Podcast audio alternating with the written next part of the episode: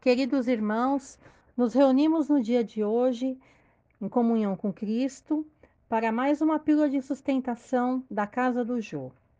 A mensagem de hoje é Tópicos da Irritação, do livro Calma, do Espírito de Emmanuel.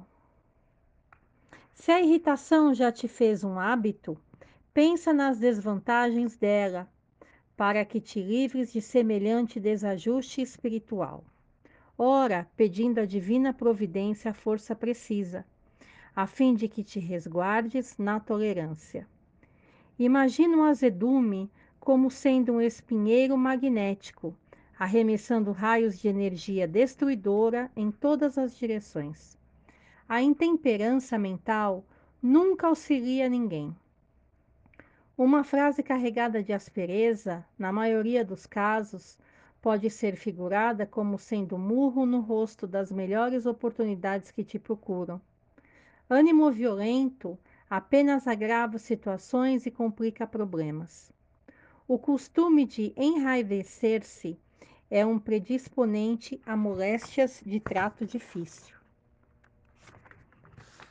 Condenação não edifica. Ainda que o coração se te mostre ferido, conversa com serenidade e esclarece com paciência. Um gesto de gentileza opera prodígios. Então, vamos pensar no nosso dia a dia, naqueles momentos difíceis que nós passamos, que eles não podem estragar todo o nosso dia por causa de alguma coisa que aconteceu.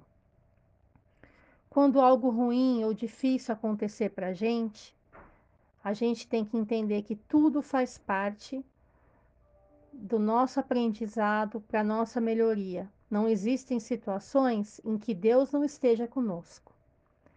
E quando a gente estiver naquele momento difícil, naquele momento de provas, vamos lembrar dos momentos bons, que com certeza todos nós temos muito mais momentos bons do que momentos difíceis.